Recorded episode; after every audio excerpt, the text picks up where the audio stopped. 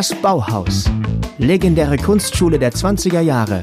Ort für neue Ideen und Gestaltung, für Widersprüche und Gegensätze. Ein großes Mosaik der Moderne. In der zweiten Staffel von About Bauhaus, dem Podcast des Bauhausarchiv Museum für Gestaltung Berlin, tauchen wir in die Geschichte der Schule ein. Jahr für Jahr. Herzlich willkommen zu About Bauhaus. Mein Name ist Adriana Kapsreiter und ich darf euch heute in die geheimnisvolle Welt des esoterischen Bauhauses entführen. Wir sind im Jahr 1922 angekommen, dem vierten Jahr der Bauhausgeschichte, und wollen uns heute einem esoterischen Kult widmen, der am Bauhaus vor allem wegen Johannes Itten eine bedeutende Rolle gespielt hat, der Mazdasnan-Kult. Mazdasnan, noch nie gehört? Das ändern wir heute. Ich bin mit der Religionswissenschaftlerin Bernadette Bigalke verabredet, die über Mazdasnan geforscht hat und uns erzählen wird, was es damit auf sich hat. Wir treffen uns in Weimar, wo ich ihr das Atelier von Johannes Itten zeigen will, das heute nur noch eine malerische, mystische Ruine ist, zur Einstimmung auf das mysteriöse Thema.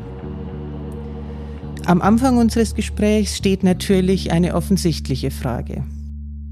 Was ist eigentlich Mazdasnan? Ähm, Mazdasnan ist so ein bisschen ein Hybrid. Mhm.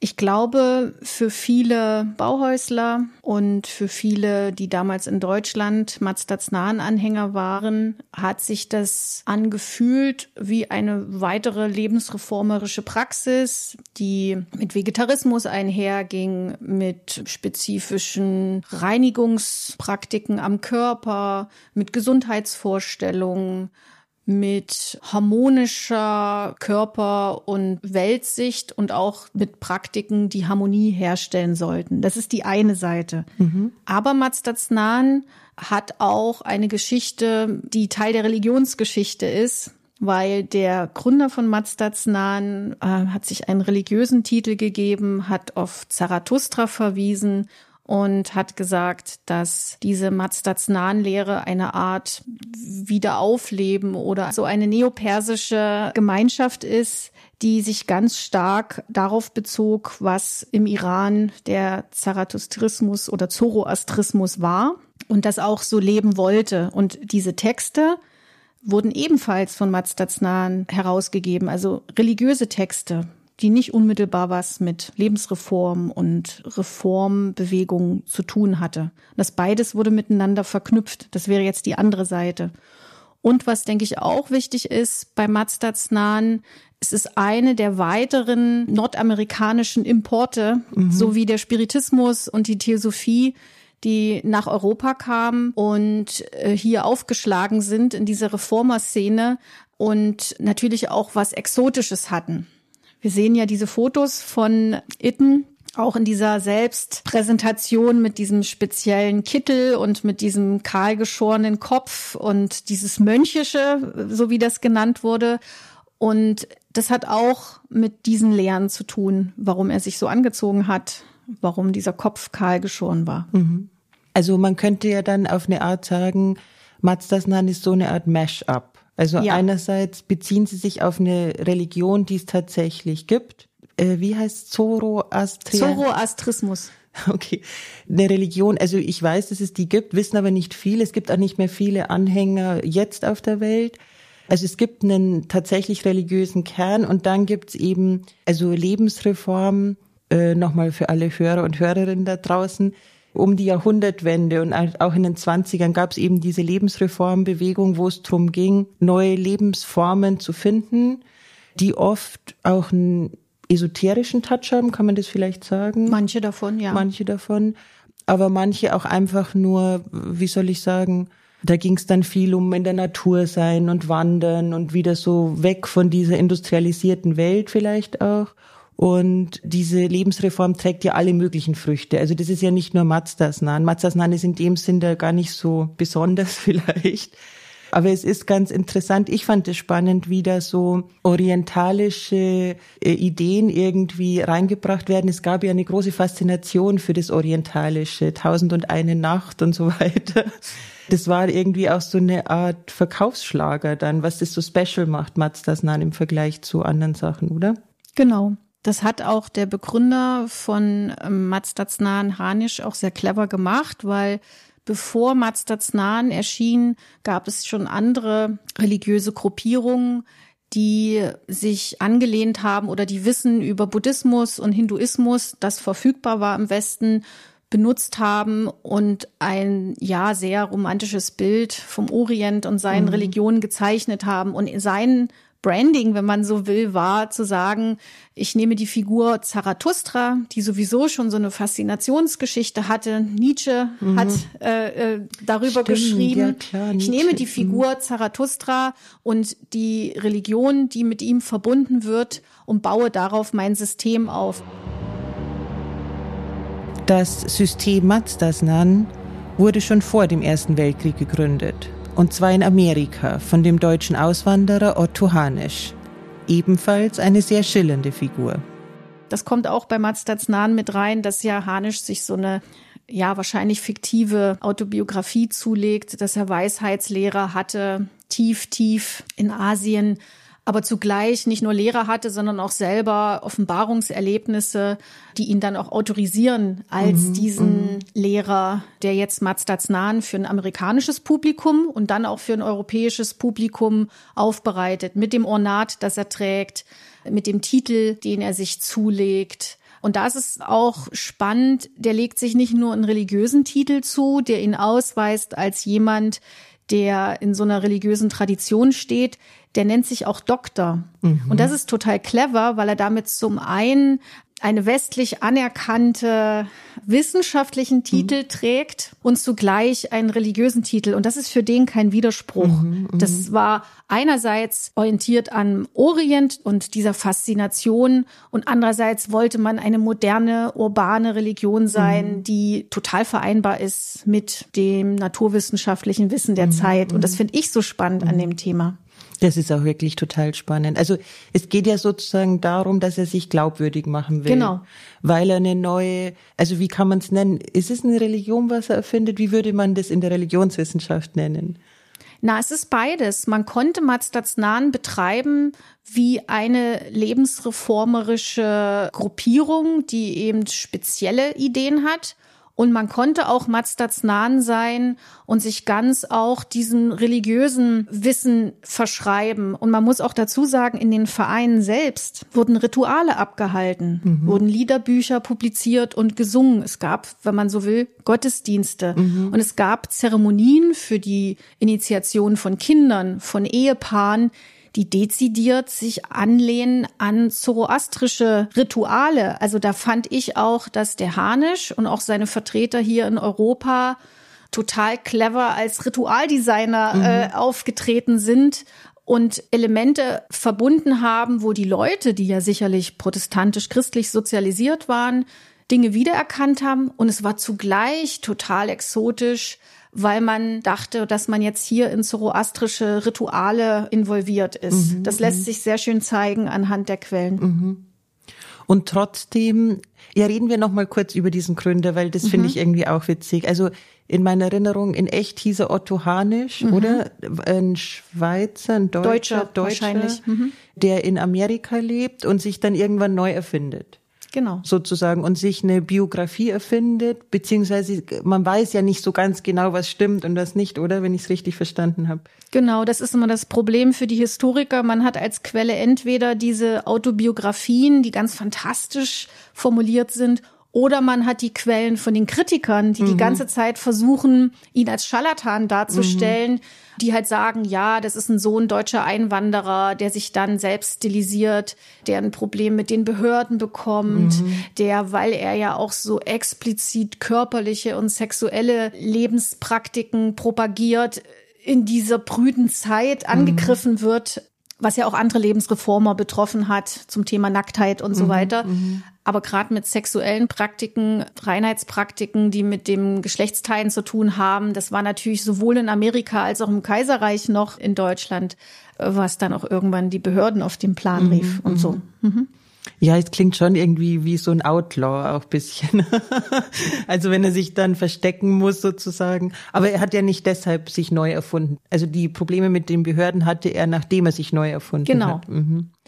Welchen Namen hat er sich gegeben? Ich Dr. Saar Adusht Ottoman Hanisch. Wow. Und dann, wie äh, hast du ja schon gesagt, so ein Erweckungserlebnis und so spirituelle Führungsfiguren hat er sich auch noch dazu gedacht, um es glaubwürdiger zu machen. Also von beiden Seiten. Nicht nur hat er sozusagen mit dem Doktor so einen Gesundheitsanspruch, jetzt kommt der Herr Doktor und sagt, vegetarisches Leben ist gut, so ungefähr sondern diese Vermischung auch mit diesem Mystischen, mit diesem Unerklärlichen, wo dann irgend was war in Tibet, war das Tibet? Wo also es, es gab angeblich laut seiner Autobiografie Initiationserlebnisse in Tibet, aber zugleich auch, also im Sinne von Lehrer-Schüler-Beziehung, aber zugleich auch eben Offenbarungserlebnisse einer Göttin selbst. Mhm. Und das sind, und das weiß man aus der Forschung zur Esoterik, wenn man sagt, man hat Offenbarungserlebnisse und wenn man sagt, ein Weisheitslehrer oder ein Orden habe einen initiiert, das sind die Erfolgsmerkmale, die man mhm. haben muss, um, mhm. um mit seiner Botschaft anzukommen. Weil, und das ist total wichtig für diese Art von Religion, diese persönlichen Erfahrungen, die man macht, das ist sozusagen das Pfund, mit dem man mhm. bei seinen Anhängern wuchern kann, zu sagen, man hat Erfahrung gemacht. Mhm. Es geht mhm. nicht um ein Theologiestudium, ja. sondern es geht sozusagen um individuelle Lehrer-Schüler-Beziehungen oder visionäre oder Offenbarungserlebnisse, die man hat, die einen autorisieren, so eine Lehre zu verkünden. Das kann man bis hinein ins 20. Jahrhundert beobachten in der New Age-Szene. Mazdasnan heißt aber nicht nur Esoterik und orientalische Mystik im modernen Gewand. Die Lehren selbst beinhalten auch schreckliche Theorien, denen Johannes Itten ebenfalls anhing. Die hässliche Seite von Mazdasnan nenne ich es jetzt mal, weil es eine fette Rassentheorie da auch drin gibt. Wo ja am Ende auch steht, so der neue Mensch, der neue höchste Mensch, der weiß ist. Und äh, ich glaube sogar die Vorstellung ist, dass man sich selbst dann so verbessern kann, dass man so eine Art transparenter Mensch wird oder so. Und dann gibt es so eine Einordnung der anderen, in Anführungszeichen, Rassen. Und Itten lernt es aber schon kennen, bevor er ins Bauhaus kommt. Auch die Rassentheorie meiner Erinnerung. Das heißt, man muss das durchaus kritisch sehen, diesen Herrn Itten mit seiner Rassentheorie. Wobei er dann, als die Nazis kamen, hatte er mit den Nazis wiederum auch Probleme. Seine Kunst galt als entartet und, also nicht, dass es das besser macht, diese Höllenrassentheorie, aber Juden und Jüdinnen zum Beispiel gehören auch zur weißen Rasse, wieder in Anführungsstrichen in diesem Sinne. Also antisemitisch war Itten wohl nicht. Und der hat ja von Wien auch viele seiner Studierenden mitgebracht ans Bauhaus. Und da waren auch sehr viele jüdische Leute dabei. Also wenigstens das nicht. Also solche Rassetheorien, die mit Höherentwicklung und so einer Staffelung von dunklen zu helleren Hautfarben aufgebaut sind und mit so Menschenepochen oder so Zeitepochen verbunden sind, wie sich die Welt, die Gesellschaft und die Menschen entwickelt haben. Das waren ja dann alles so riesige kosmologische Entwürfe, die dann mhm. in den Büchern oft drinstehen. Das hat ja nicht nur Mazda Znan, das haben ja zum Beispiel auch die Theosophen und da ja zeitlich Mazdatsnan nach der Theosophie kam, denke ich, dass solche Themen auch in diesen Szenen in der Luft lagen, in diesen alternativ-religiösen Szenen. Und ich vermute, was wir aus deutscher und europäischer Sicht bei Rassentheorie immer mit verbinden, ist dann Nationalsozialismus und Antisemitismus, und diese Verwunderung, dass sozusagen die Semiten, wie das bei Hanisch heißt, mit so dieser weißen Rasse gezählt werden oder zu den Ariern, dass das so ein bisschen schräg klingt. Und ich versuche mir das immer zu erklären mit dem amerikanischen Kontext, mhm. weil ich glaube, dass Hanisch in diesem ursprünglichen US-amerikanischen Kontext diesen dunkler und heller werdenden Farben eigentlich die amerikanische Gesellschaft kommentiert. Und das macht total viel Sinn. Ja. Und eher die asiatischen Einwanderer, die Indigenen und vor allen Dingen die US-amerikanische schwarze Bevölkerung in so eine Stufenschema einarbeitet und das auf so eine, ja, für uns heute unvorstellbare Art abgrenzt und die Weißen als die höchste Entwicklung benennt, um dann noch diese durchsichtige Rasse, den neuen Menschen zu schaffen, als Ziel angibt, dass man vielleicht das vor diesem amerikanischen Kontext auch nochmal betrachten muss. Ja, das macht auf alle Fälle viel Sinn, weil dort ist das ja Realität. Also, dass die Schwarzen keine Rechte haben, ist 1900 totale Realität in Amerika. Also Rassentheorien kursieren ja allenthalben in dieser Zeit, eben wie du sagst, schon lang bevor die Nazis kommen. Es hat halt auch viel mit Darwin zu tun. Darüber schreibt auch Hannah Arendt sogar, dass im Rahmen dieser Evolutionstheorie fangen die plötzlich an, alles so evolutionsmäßig, eben auch in der Kunst. Dann ist die Steinzeit das Primitivste und dann kommt das weniger primitive Mittelalter und dann kommt die Renaissance, das ist schon so bisschen geil und so. Aber die Krone der Schöpfung ist dann die Jetztzeit. Also nie was besser und zivilisierter und so. Das hat natürlich schon auch so einen Darwin-Touch, obwohl Darwin natürlich das nicht so gemeint hat, das ist klar. Aber das ist halt die primitive Auslegung dann oder das, was auch die Leute so ein bisschen draus machen. Nun, das ist halt dann der Rassismus um 1900, wie er in der Gesellschaft mhm. vorzufinden ist und der versucht wird, in so eine Lehre einzubauen und plausibel zu machen. Mhm. Nicht schön. Nee, wirklich nicht schön.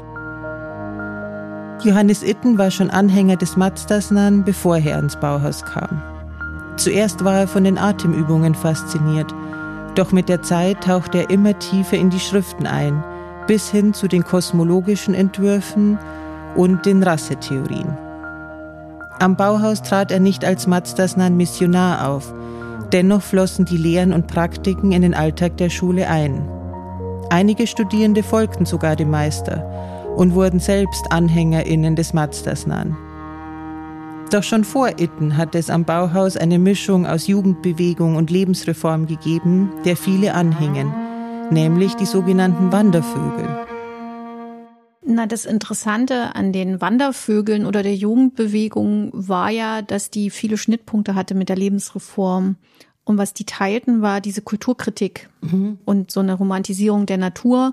Und das kommt ja nicht von ungefähr, weil ich glaube, die sozialen Träger der Jugendbewegung ursprünglich waren schon Bürgerskinder an Gymnasien. Mhm. Ich glaube, die Ursprungserzählung sagt, dass das irgendwie in Steglitz begonnen mhm. habe mhm. an irgendeinem Gymnasium. Das heißt, es waren Bürgerskinder, die antibürgerlich sein wollten, die die Natur entdecken wollten, die Großstadtindustrie-Kritik vor sich hergetragen haben, sicherlich auch was intergenerationelles, na, mit dem Wissen, was wird mal aus mir? Möchte ich so eine Großmann werden wie mein Vater, mein mhm. Großvater oder will ich was anderes in meinem Leben?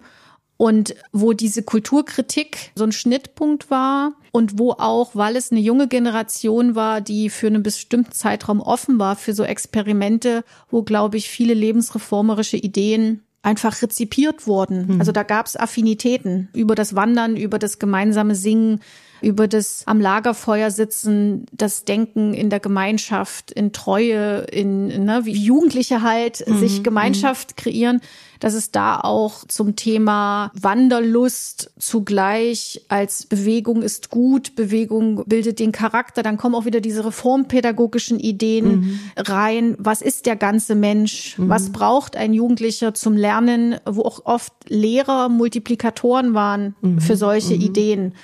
Da fließt vieles zusammen und es beginnt ja schon vorm Ersten Weltkrieg und wird nach dem Ersten Weltkrieg in den Zwischenkriegsjahren dann weitergeführt. Allerdings zersplittert dann das Ganze an so politischen Fragen, mhm, mhm. links, rechts, an Fragen, Mädchen mit dabei oder nicht mhm, mit dabei, mhm. Juden mit dabei oder nicht mit dabei. Mhm. Dann gibt's eigene jüdische Jugendverbände, weil die eben woanders ausgeschlossen würden.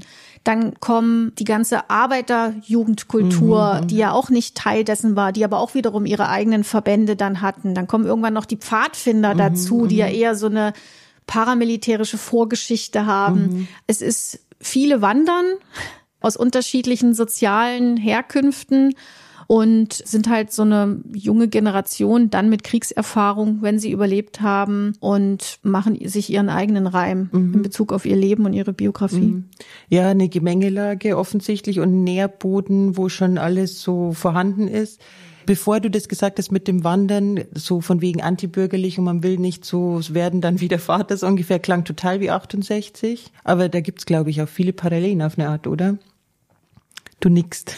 Das hören jetzt die Leute da draußen nicht. Also es gibt Parallelen und ja eine sehr breite Szene. Eben, das ist ja nicht nur Mazdas Nan, es ist ja auch nicht nur Wandervogel, da gibt's ja noch alle möglichen anderen esoterischen, lebensreformerischen Strömungen, wo man eben versucht, also so wie das Bauhaus versucht, mit Kunst sozusagen eine Antwort auf diese krisenreiche Zeit zu finden, versuchen es halt diese anderen Bewegungen anders, eben spiritueller angehaucht dann. Ja, oder mit Freikörperkultur.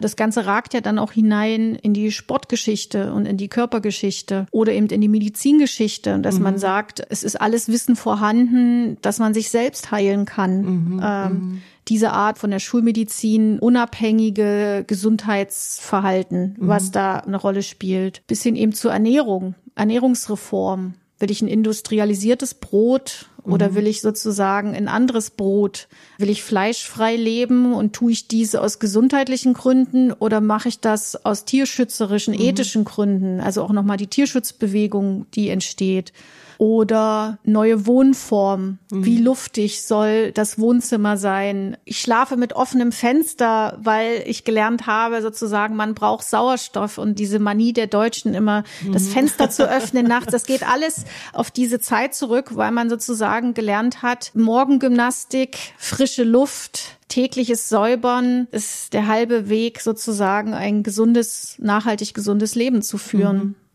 Ja, Wahnsinn, so viel davon klingt wie jetzt, jetzt auch wieder, wollen wir Industriebrot oder nicht? Waren die vegan auch schon damals?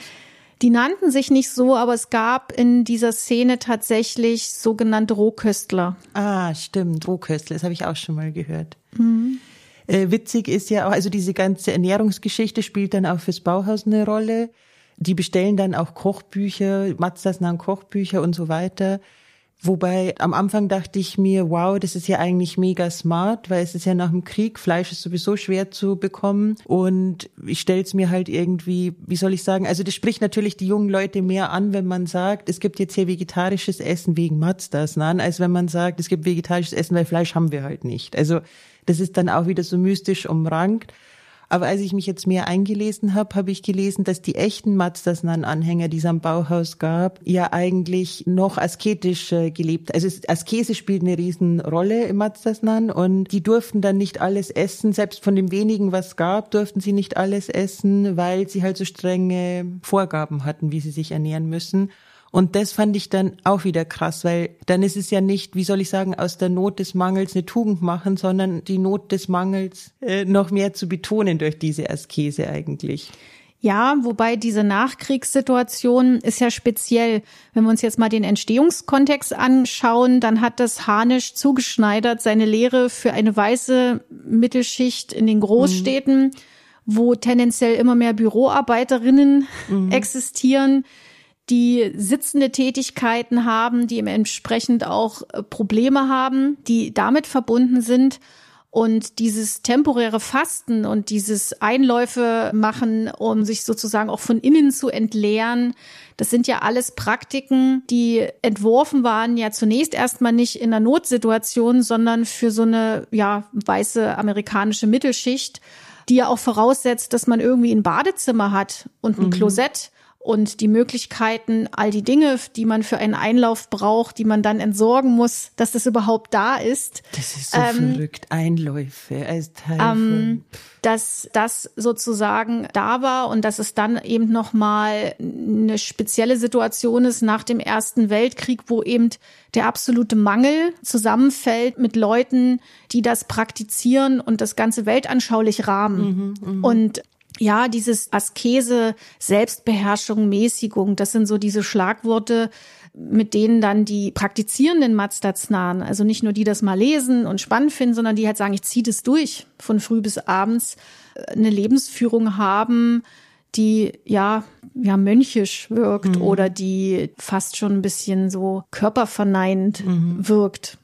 Itten war ja voll so. Also der war ja, du hast ja schon gesagt, so ein Mönchstypi eben mit seinem kahl rasierten Schädel und so. Und dann hatten die auch so eine spezielle Matzasnan Bauhaus Kluft, so eine spezielle Tracht. mit Trichterhosen und dem sogenannten Russenkittel, also mit so einem kleinen Stehkragen oben und Trichterhosen, die oben weit sind und dann bei den Knöcheln enger werden und so. Die Wandervögel-Leute vorher hatten eben kurze Hosen und die Jungs lange Haare. Also ich musste schon lachen. Es erinnert mich dran, als ich 16 war, es die ganzen Subkulturen gab und diese ganzen Alternativen. Der eine ist Grunge, die nächste ist Punk und es muss auch eindeutig sichtbar sein dann und so. Und viele am Bauhaus haben sich ja tatsächlich dann Itten angeschlossen, aber er, glaube ich, war schon der asketischste. So Freikörpersachen, das hat ihn alles nicht interessiert. Also das war wirklich schon so körperverneinend, wie du sagst. Ja, körperverneinend, ja und nein. Also es war aus unserer heutigen Sicht durch diese Askese natürlich wirkt es körperverneinend und befremdlich. Aus der damaligen Sicht oder aus der Sicht von Mazda Znahen, aus dieser Binnensicht war das Körperbearbeitung zur Höherentwicklung. Mhm. Also es war dieses höhere Ziel drin, so dass man zumindest gesagt bekommen hat, das ist jetzt vielleicht unangenehm für den Moment, mhm. aber das, was sozusagen hinten bei rauskommt, im wahrsten Sinne des Wortes, ähm, ist ein besserer, ein schönerer Körper, ist der Körper des neuen Menschen und über diese Körperbearbeitung verändert sich dann auch der Geist mhm. und die Fähigkeiten, die dieser Geist hat. Zum Beispiel beim kreativen Arbeiten. Mhm. Und ich stelle mir vor, dass das für so junge Studenten auch ein Versprechen ist, mhm. zu sagen, wenn ich das jetzt mache, dann bin ich auch eine bessere Künstlerin, ein besserer Kunsthandwerker, ich habe bessere Ideen, ich bin kreativ, weil ich glaube oder ich vermute, dass sich da auch so utopische Versprechen mhm. mit offiziell oder inoffiziell damit verbunden waren, was das für den kreativen Prozess bedeutet. Mhm. mhm. Das vermute ich sehr stark. Die Suche nach Kreativität und persönlicher Weiterentwicklung im Bauhauskontext war das sowohl Ittens größte Stärke als auch seine größte Schwäche. Sehr viele Studierende waren inspiriert von seiner künstlerischen Guru-Persönlichkeit. Doch seit 1921 war am Bauhaus auch die Kritik immer lauter geworden, dass der große Einfluss Ittens und die erschreckend geringe Produktivität der Werkstätten zusammenhingen. Gropius war darüber nicht begeistert. Für ihn lag die Zukunft der Schule im Produktivbetrieb, der für die Welt draußen schaffen sollte. Itten hingegen war für Kunst um ihrer selbst willen, als Mittel zur Selbsterkenntnis der Innenwelt. Meditation und Riten waren für ihn wichtiger als die wirtschaftliche Außenwelt. Im Oktober 1922 eskalierte der schwelende Konflikt im Meisterrat. Gropius sprach sich für die Produktion nützlicher Gegenstände aus Itten war schlichtweg dagegen und reichte seine Kündigung ein. Für ihn führte der Meisterweg des Mazdas-Nahen in eine andere Richtung. Ich stelle mir das immer so ein bisschen vor, als ich studiert habe, gab es diesen Aufschwung oder diese große Erfolg der Diskurstheoretiker. Und es gab so kleine Lehrer-Schüler-Gruppen, wo so um charismatische Dozenten, die diese diskurstheoretischen Themen hardcore durchgezogen haben, das waren so wie kleine In-Groups, in die man nicht mhm. reingekommen ist, in wo es eine eigene Sprache gab, wo die Dozenten verehrt wurden, wo man sozusagen eine klare Außen- und Innengrenze hatte. So stelle ich mir das letztendlich vor. Und ich kann mir schon vorstellen, dass das für junge Erwachsene am Beginn ihres Studiums sich gut angefühlt hat, Teil so einer Ingroup zu sein, mhm. eines besonderen Wissens zu haben, das Gefühl zu haben, man ist auf dem richtigen Weg, eine kreative Student zu werden, dass das den totalen Appeal hatte und vielleicht auch, wenn diese Dozenten, ja, was man so umgangssprachlich mit Charisma mhm. bezeichnet, wenn das vielleicht sogar charismatische Figuren waren. Und das hat man ja häufig bei diesen Lehrern, gerade bei denen, die in Lehrerseminaren waren, wo reformpädagogische Themen behandelt wurden, dass da Multiplikatoren entstehen, Lehrerpersönlichkeiten, die dann weiterwirken an anderen Orten und die Leute anziehen. Mhm. Also und vielleicht war Itten so ein Typ. Ja, wahrscheinlich schon. Ich stelle mir das auch so vor. Und eben, das war vielleicht am Anfang gar nicht schlecht.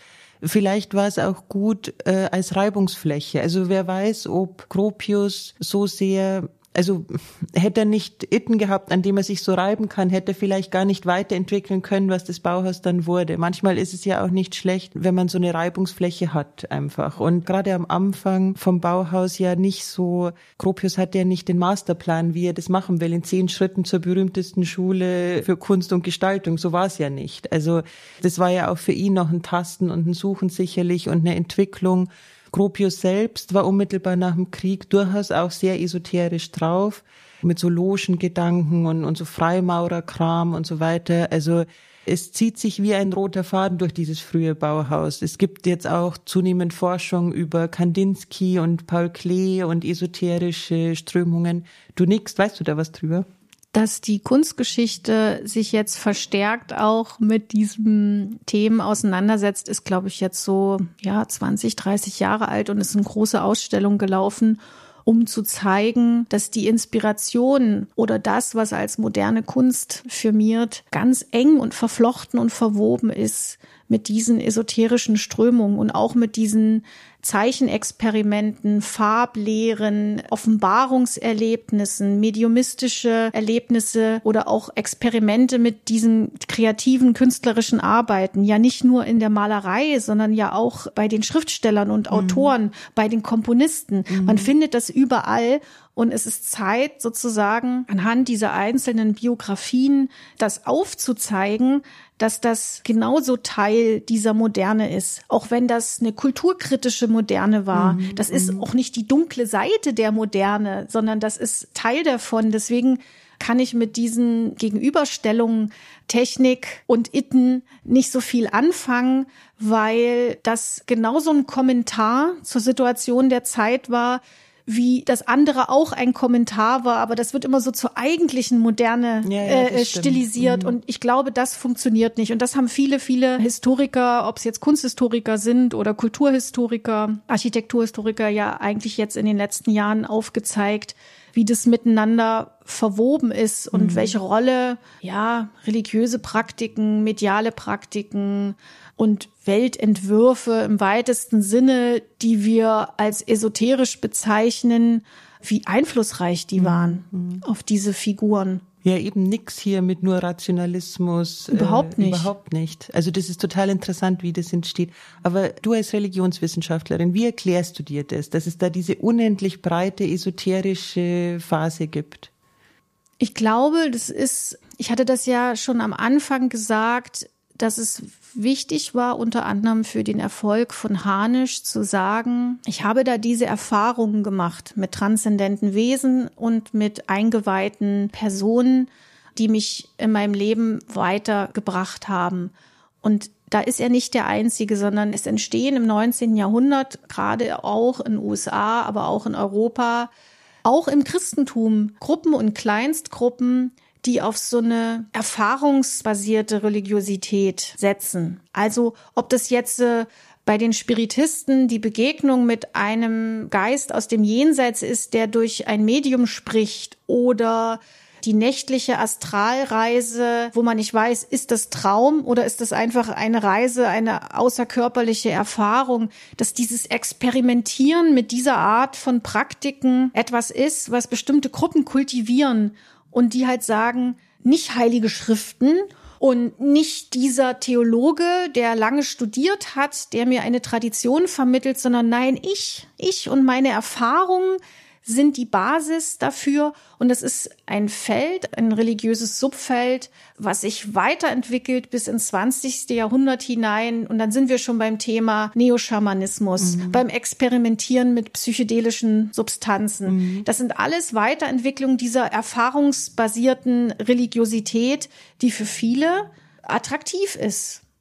Also das klingt total spannend. Es geht dann eigentlich ja mehr darum, dass das Individuum sich selbst sozusagen ins Zentrum rückt. Das ist genau. dann weniger so die heilige Schrift, wo schon alles fertig drinsteht und wo ich nur noch vage Anteil nehmen kann als individuelles Subjekt verlagert sich dann zunehmend zu ich will selbst hin zum Göttlichen vielleicht auch. Genau. Und das ist, wenn man so will, kann man das als Demokratisierung bezeichnen. Alle können das potenziell, mhm. wenn man sich genügend anstrengt. Eine Demokratisierung, eine Betonung auf diese Laienspiritualität oder Laienreligiosität. Und das ist natürlich auch was, wo die etablierten Kirchen kritisch drauf gucken, mhm. die halt sagen, na, wenn da jetzt hier jeder kann, wie er will, was kommt denn da hinten bei raus? Ja, ja also das, das sind dann auch so Konkurrenzkämpfe im religiösen Feld. Konkurrenzkämpfe gab es eben auch am Bauhaus. In diesem Fall darum, was die Schule eigentlich sein sollte. Künstlerische Selbsterfahrung oder Produktivbetrieb. Gropius setzte sich am Ende durch und mit dem Weggang von Itten verschwand auch Mazdarsnan ziemlich schnell. Ja, auch am Bauhaus war diese Matzasnan-Geschichte für viele nur eine Episode. Überhaupt auch diese Esoterik oder diese esoterischen, spirituellen Anwandlungen verschwinden dann irgendwann. Einerseits, weil Gropius neue Meister holt und dadurch ein anderer Spirit kommt. Andererseits aber auch sicherlich aus persönlichen Gründen. Georg Muche zum Beispiel, der Assistent und Adjutant von Itten, nach dem Weggang Ittens schimpft er dann voll auf Itten. Also der dreht sich um 180 Grad und das gab es sicher öfter. Ja, und es ist ja auch die Frage, schreibt man das jetzt Mats Datsnan zu oder schreibt man das auch einfach der Figur, der Persönlichkeit, diesem Mann mhm. Itten zu? Was davon hat mit dieser Weltanschauung zu tun? Und was davon ist Charakter oder dass es eben, wie man so schön sagt, die Chemie mhm. irgendwann nicht mehr stimmt? ja, ähm, das ist sehr klug. Ähm, ja. Und das ist auch immer so eine Frage, wenn man das im Nachhinein dann einschätzen möchte, dass man vorsichtig sein muss, bestimmte Dinge rein weltanschaulichen Gründen mhm. zuzuschreiben. Es ist oft eine Gemengelage aus Charakter, Weltanschauung, unterschiedliche Ziele und Interessen und manchmal auch so externe Sachen, wo sich Themen verschieben und dann mhm. wird's schräg und dann stimmt's einfach nicht mehr. Mhm. So, und es geht manchmal ganz schnell. Ah, oh, das war eigentlich jetzt schon ein tolles Schlusswort, finde ich. Ittens Fortgang war eine bedeutende Zäsur und markiert das Ende des esoterischen und expressionistischen Bauhauses. Gropius schlug nun eine neue Richtung ein, hin zur Produktion, nicht nur im Sinne des Handwerks, sondern als Kunst und Technik. Und schon im nächsten Jahr sollte diese neue Richtung deutlich werden. 1923 präsentierte das Bauhaus in seiner ersten großen Ausstellung der Öffentlichkeit, was die Schule an Innovation zu bieten hatte. In der nächsten Folge begebe ich mich mit dem Kunsthistoriker und Comedian Jakob Schwertfeger auf die Spuren dieser Ausstellung und wir erkunden die neue Richtung, die das Bauhaus nun einschlagen sollte. Stay tuned! Das war About Bauhaus, der Podcast des Bauhaus Archiv Museum für Gestaltung Berlin. Die neue Folge erscheint am dritten Donnerstag des nächsten Monats, überall, wo es Podcasts gibt. Abonniert uns und erzählt allen About Bauhaus.